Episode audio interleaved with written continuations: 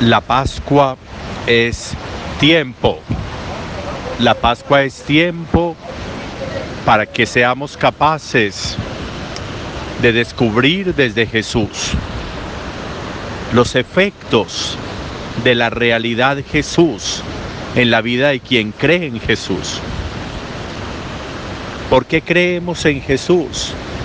Porque creemos que tiene poder y que tiene poder en nosotros cuando creemos. Creemos en Jesús porque tenemos la certeza de su anuncio presente, de su realidad vivida y vívida, porque creemos en que su palabra tiene efectos y efectos continuos, efectos verdaderos. Creemos en Jesús porque tenemos la certeza de que en Jesús se encuentra la realidad de lo que yo necesito para la vida. Esa es la experiencia que están viviendo los apóstoles. Ese es el movimiento de vida que están viviendo los apóstoles.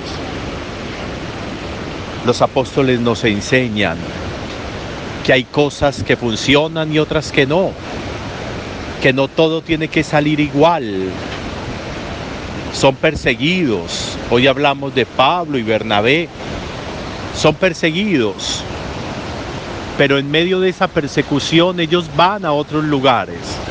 Como hoy nos hablan de Licaonia, de Listra, de Derbe. Y se van a estos lugares. Y en estos lugares van a predicar y en estos lugares los van a escuchar.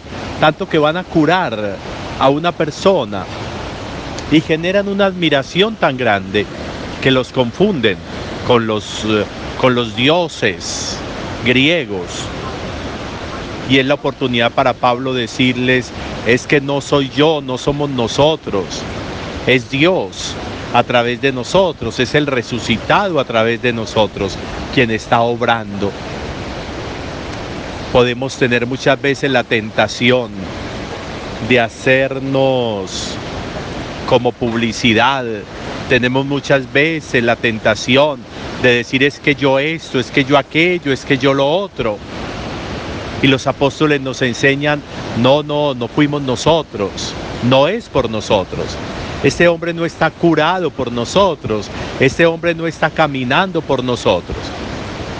La tentación de la glorificación personal, la tentación de la vanagloria, la tentación del hacernos ver como personas grandes ante los demás.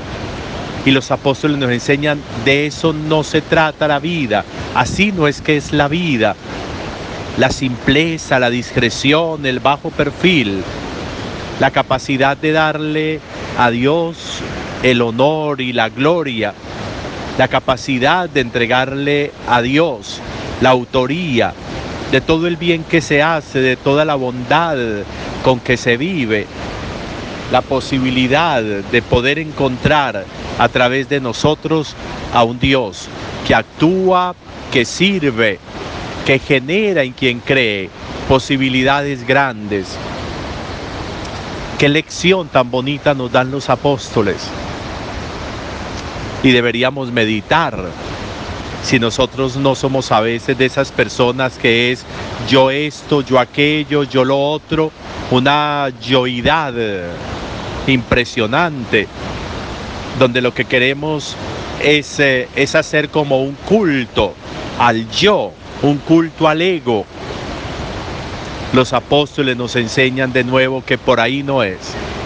No es tanto yo, no es tanto yo, es más Él refiriéndose a Dios, es más Él refiriéndose a Jesús para poder mostrar, para poder contar, para poder manifestar todo lo que Él a través de ellos está haciendo, todo lo que Él a través de nosotros está haciendo, las capacidades que me da para entrar al servicio del otro, los dones que me da, los recursos incluso que me da a través de los cuales yo puedo ayudarle al otro.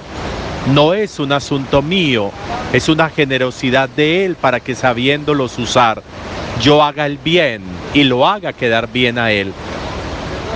Los apóstoles de nuevo, Pablo, Bernabé, nos enseñan eso.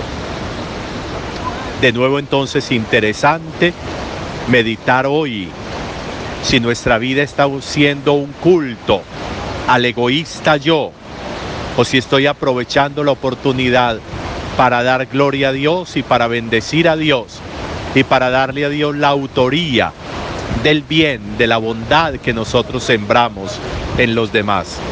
Eso hicieron ellos y por eso lograron tantos cristianos y tantos creyentes.